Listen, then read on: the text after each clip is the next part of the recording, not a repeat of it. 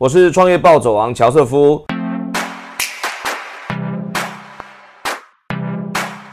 啊，我们在上一集非常高兴邀请到我们在创业圈的大神级的人物 Darren 王俊凯哈，他是奥丁丁的创办人，然后再分享了他如何跟 SBI 就是日本软银投资集团呃交手，并且取得了台币大九位数字的投资这过程以后哈，我相信有在听到上一集的观众朋友应该都觉得哇，这个如沁心脾好，那我们这一集呢开始要呃也跟 Darren 来聊一聊，在疫情之后，好的，你怎么样看待这整个呃，不管是创业圈也好，或是整个产业的变化也好，哈。那首先还是这个，先跟 Darren 打个招呼啊，Darren 你好，嗨，大家好，对 对对，哈，很高兴哈，我们可以继续能访问到你哈。那呃，可不可以就是就你哈，已经创业十几年的这个这个经验呢，经验丰富，然后又有国际的视野哈，跟我们来聊一聊哈，就是这一次疫情从一开始到现在，你看到对创业圈的冲击，呃，你看到的是什么？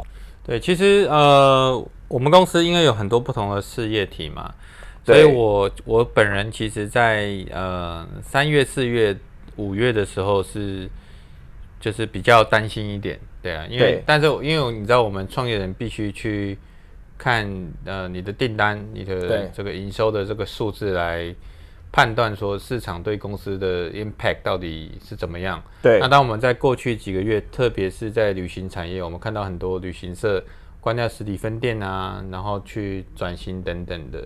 旅游我们有分这个订房跟呃旅宿系统，旅宿系统是一个区块链的。底层，然后呃一个管理系统，OK，然后再来讲这个订房，对，那体验的话是啊，奥丁丁体验是专注在啊在地的这个深入体验，比如说大家可以去清水断崖、滑独木舟，去爬呃台湾的这些百越等等，是，就是比较在地深入的。旅游体验，OK。那我们我们公司在耕耘这一块，其实已经呃从二零一七年开始就很很积极。然后我们今年呃在差不多三月的时候，疫情刚开始，那我就跟整个体验的团队说，我们今年的重点是要把我们所有的服务做得很深。对，就是说，比如说我们有绵月线，专门给王美。去拍照的一日体验行程，OK。因为线是一个难度比较高的一个登山路径，你是呃四天三夜。对。那我就跟业务说，没有人会去爬这么难的山，你就让王美去铁轨上这个拍个背影照，OK，get over 回家，就这样子。OK。对，然后等于是说我们在呃这种打包这种。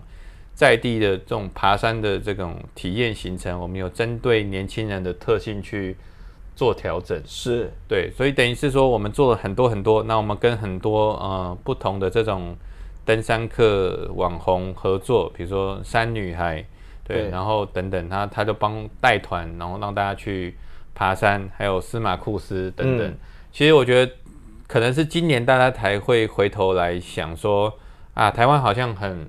漂亮，对不对？对对。比如说周末抹茶山爆满等等的，对。但这个其实就是我们大概从三月就开始计划，所以其实我们暑假的呃，从呃差不多四月、五月、六月、七月、八月到九月，我们整个就是过去几个月业绩都一直爆发性的成长上去。对对。那但到九月之后会有点转型到登山，那海上活动可能就比较没有。OK。但这些活动本来就是在因这个疫情之下，大家会比较去做户外活动，大家比较不会去看电影啊，不会去呃下边梦。对对，那再回来这个呃旅宿管理系统，那这东西是一个月费制的一个商业模式，就代表说你是民宿或旅馆老板，除非你的旅馆关门了，不然你就有使用系统的这个需求。对，那因为你已经。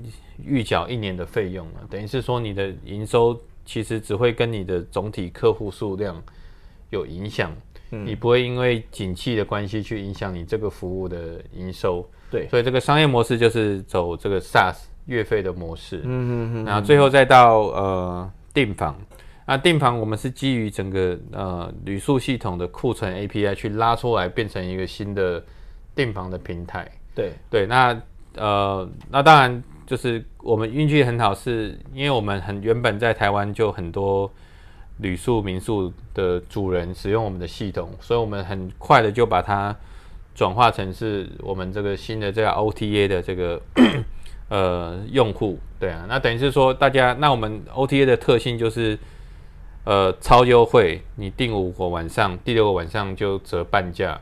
你订第八个晚，你定八个晚上，第九个晚上就送你。嗯嗯，对，所以我们就是要打一个，就是我们要用这个呃 OTA 来养我们这个这个区块链旅宿系统。我们不是要靠 OTA 赚钱。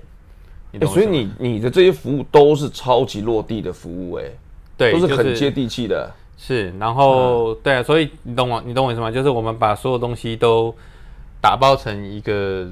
这个我们公司的服务，所以那刚好这些服务在疫情之下都是是消费者喜欢的。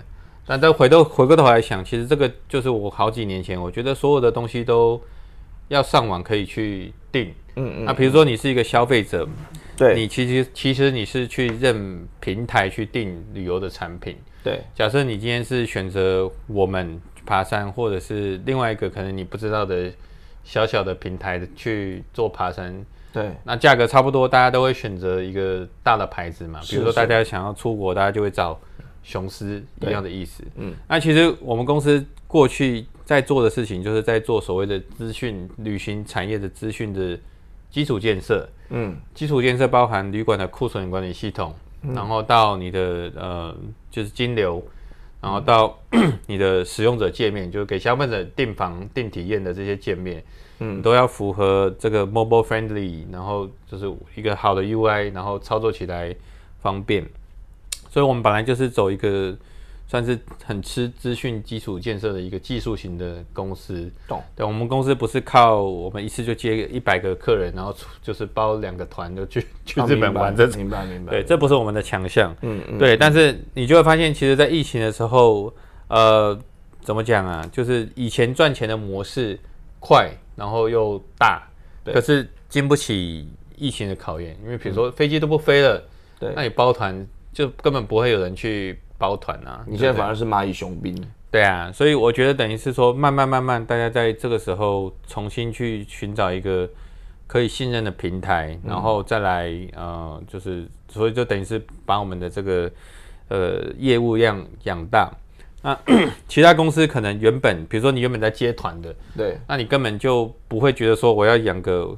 就是就是五六十个人的工程师来做什么资讯建设，浪费钱，对是是，对我们赚钱就好了，对不对？对对啊，所以就大家就你知道，台湾的业界形态就是说，我们杀价，对，什么 A 旅行社多少钱？三千，那我们就二八八八，对不对？八八八八八，对。那最后就是所有人都不做基础建设，大家都在比价格，对，你懂我意思吗？然后就所以到后来就是那这个东西到后来会变成怎么样？嗯。一层去一层去压价格，比如说我现在有一百个人的这个人要去飞去日本，嗯，那我要包机，你懂是吧？但是因为我我收到可能就六千块而已一个人，对，那你航空公司就是要给我再压价格，你懂我说吗？所以这个变相会造成整个产业的品质就下降，不健康，嗯，你懂我说吗？就是那我航空公司我看哇，那我飞这一趟顶多只能赚多少钱？是你懂我什么？但是如果我不飞，我就亏钱。所以我硬着头皮我要去接，就是这个团的这个客人。嗯嗯嗯。那其实这个是我们台湾在过去几十年来整个旅行产业的一个呃状况，就是说大家赚快钱，大家没有回过头来想说做这个 fundamental 的这个基础建设。对。那那我觉得我们刚刚好是呃做软体做资讯服务的人。我们知道这个东西很重要，嗯，对，所以我就 我们刚好在过去几年算是打基础，嗯，然后刚好在疫情遇到的时候，我们公司是呃在旅行产业里一直嗯就是招兵买马的一个算新创公司嘛，嗯，那其他的新创公司我知道都裁掉很多人，然后就等于是说，啊，那你懂我意思吗？就是。一个公司，我觉得未来的公司应该是非常重视呃资讯的基础建设，你才有机会胜出在未来的时代。嗯，你懂我意思吗？因为比如说，我们可以做假设以后我们我们也可以很轻松做线上就凑团的这种嗯服务出来嘛，对不对？但是假设你不做资讯的基础建设，对，等于是说呃，你只你公司只有业务力，你没有其他力。对对，那这种公司你遇到考验的时候，你本来就会比较经不起考验，就蒸煮都乱掉了。对，那我觉得一个平衡的公司就是我们重视未来，重视技术，也重视业务。嗯那这个这这种这样子的公司才可以活得比较久一点。嗯嗯，对啊。那什么是资讯？就是说，我们以做生意的角度来讲，呃，资讯好的资讯流就是说。谁可以帮我们拉到客人？这个就是一个好的资讯流。嗯，那什么是那资讯流还包含啊？什么样的客人会有比较高的单价？嗯，对不对？什么样的客人喜欢去爬山？对对，那喜欢爬山的人，通常他会找他的朋友一起去爬山。嗯，这些资讯其实我们公司都有，懂我意思吗？但如果你是接团客，团进团出，团进团出，其实你没有办法去。去留下些资讯，嗯嗯，对，是是是。所以如果你要，那加上我们又出不了国，等于是说，哇，你是唯一可以赚钱的工具，在过去的几个月里就全部都被斩断你的双手双脚了。对，那我觉得这个就是一个呃新形态的公司跟传统的公司会的一个世代交叠。大家可能看啊，我们一开始就是接团的生意的数字一定会比我们这种一单一单的生意。这个数字大很多嘛？对对对对对，但是他们会瞬间归零，那我们是慢慢一直爬上去。了解。对，所以我觉得这个就是传统跟新的公司之间的一个就是世代交叠的一个时机。对啊，所以应该这样讲，就是疫情这件事来的，你并没有因为疫情这件事情特别做什么大翻转的改变，而是你本来的这些基础的准备都是在你反正基础准备做完了以后，不管这个时局怎么怎么变化。对你来说都没有影响，就是按照你的计划在成长的。其实应该是说，我们我们也很怕有影响。我们只是说，呃，我们过一个月是一个月，那我们过完这个月，哦，safe。我们不是说我们对自己那么有信心，是说好像我们做的事情是有符合整个。疫情下的这个市场的需要了解，大家以前没有想到，大家会一直上网买菜嘛？对对对对对。所以等于是说，哎，好像做对，我们是用时间来验证我们的理论是正确这个事情。你这个我们最近也很有感受，哎，对，因为我们去年一直在开发的是线下智慧展览嘛，是，那就今年一月疫情来了以后，全部的国际。都 cancel 掉了，对。对，那我们非常非常痛苦，因为我们在日本主要的客户在合合作伙伴在日本，对，那日本现在还，我们台湾是已经台风眼了啦，就是台湾内没有什么感觉，可是日本啊，全世界现在都很惨，国际的这些展览都没办法办，所以 我们日本当时的伙伴是跟马上跟我们讲说，线下活动都不能办了，那你们对于展览已经研究了这么久，你们有没有纯线上展览的方案？然后以前我跟我的指导教授在讲这个，包括研讨会在内嘛，都是现在不是很多都是用一些像像什么视讯软体，Zoom 嘛，或是 Teams，可是那个只是解决视讯功能的问题。对，你看对于主办方来说，就像可能是这个我服务的是 B 端，主办方来说他是。他是从这个呃里面的所有的工作人员，在事前要去联络参展者，要联络参观者，要去把这个布景全部都设置好，在线上没有人知道怎么做。对，所以我们也为了这件事情哈，几乎是很短的时间之内，要想办法把线下的知识转换成纯线上使用。哇，这个过程里面几乎是整个呃 R D 团队、P M 团队几乎是没办法睡觉的，对，每天都在打造这个这个这个功能。所以刚刚讲到旅游在 O to O，我们展览其实也是在做 O to O 啦，运动也是在做 O to O。好像现在的这种趋势就是你一个线上的基础的这种 I T 的这种架构，它要能够承载很多不同的啊地方它发生的这些，不管是订单也好，活动也好，然后最后要汇整成一件。一个一个一个总体的一个资料量，然后最后才能够复制下去。否则每办一个活动就弄一次，每出一个团团弄一次，好像这个事情就比较不 scalable 一点。好，那我们现在这个部分哈，来做一下粉丝来信的回答啊。那我们因为呃，从暴走王开播以来，其实有很多的粉丝都会在我们的留言区里面去有很多的问题。那有些问题呢，我们觉得可能是一个比较 generally 的，很多的对创业有兴趣的人他都会问的问题。那我们今天啊运气很好，因为 Darren 也在旁边，这个也是创业界的代大代表哈。我们就选了几个观众的来信，然后我们来做一下回答哈。那呃粉丝来信哈。呃，这一位粉丝说：“乔瑟夫你好，我是 Eric。这阵子听过你的 Podcast 以后，感觉挺受用的，很感谢有这个缘分听到你的分享。”呃，他说：“我本身刚成为自营业者，原先是兼职，时间上无法切割，才决定全职创业。但出来后发现自己的心态仿佛还是停留在兼职的时期，不知道该如何调试，以至于心态上稍显怠惰。”哦那他这可能就是问题吧，就是要怎么样保持创业的热情呢？你看，看起来他有以他理智上好像就是想要创业了，可是创业以后呢，因为自己当自己的老板嘛，又不见得有很明确的什么 KPI 啊、指标啊、时间上班下班的这种规定，就就搞得自己变怠惰了。那 Darren，你觉得像这样子的呃情况啊，是不是在？普遍在刚刚创业的人身上会发生，或是你对这个事情有什么 comment？对，其实我我回想我自己二十六七岁刚刚开始创业的这个 心态，其实其实我觉得一开始创业人心里都会有很多的不确定性。那如果我们用呃睡眠品质，我觉得我以前在大的公司上班，就在美国公司上班。睡眠品质可能都有到九或十，那创业之后就突然掉到可能只有三，你知道吗？我每天都睡不好，那我觉得担心、害怕，或者是呃，可能有点觉得哦，好像没有当初的这个热情，其实都是蛮正常的事情。对对，但是我觉得适不适合创业，我觉得是一个需要时间来验证的一个事情。那我觉得好的创业者在。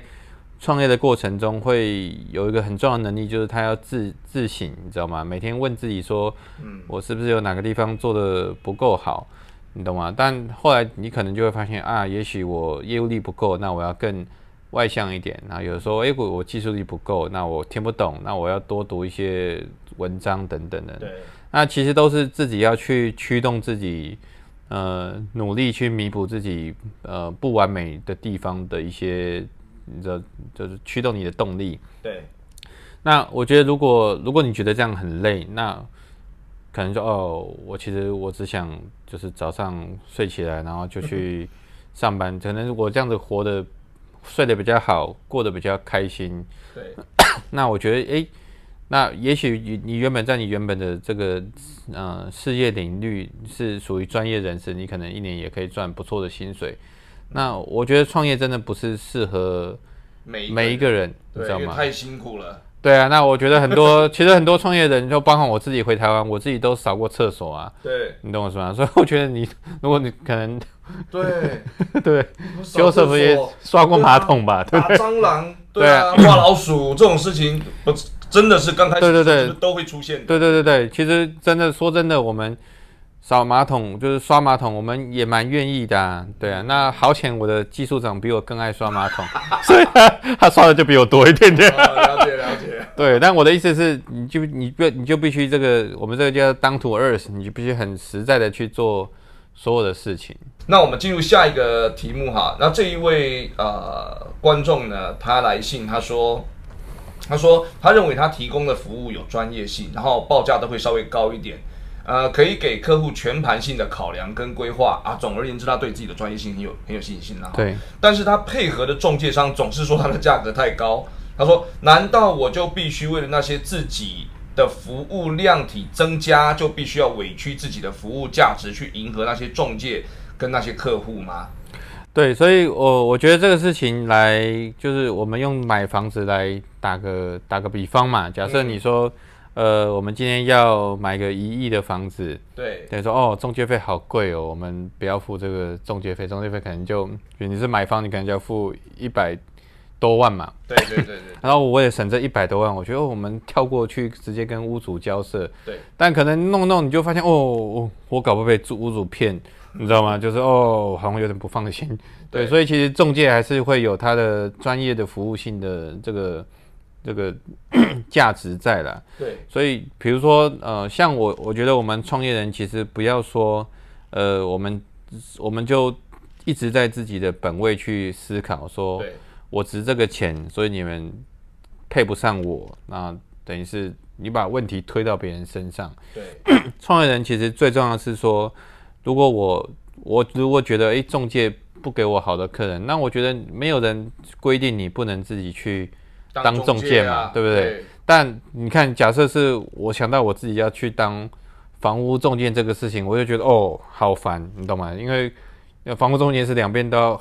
沟通嘛，对对，那说哦，你的房子呃漏水啊，你要赔他多少钱？那你要去跟屋主讲，那可能屋主 呃 很难沟通，对，你就哦就被他骂了一顿，又跑跑去跑去找我们这个买方讲，哦对。不起，屋主觉得好像他不用付那么多钱等等，所以其实弄到你可能觉得哦，中介也很辛苦，就是我觉得中介很有价值，好，所以可能换位思考这件事情，呃，会有不一样的观感也说不定啊。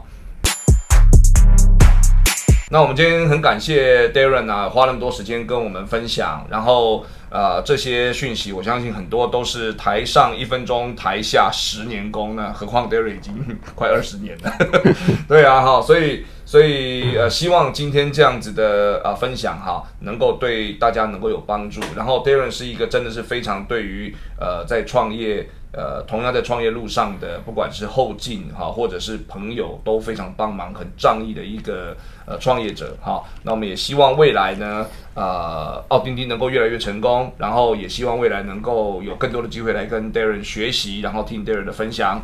好，那我们谢谢 Darren，好，谢谢。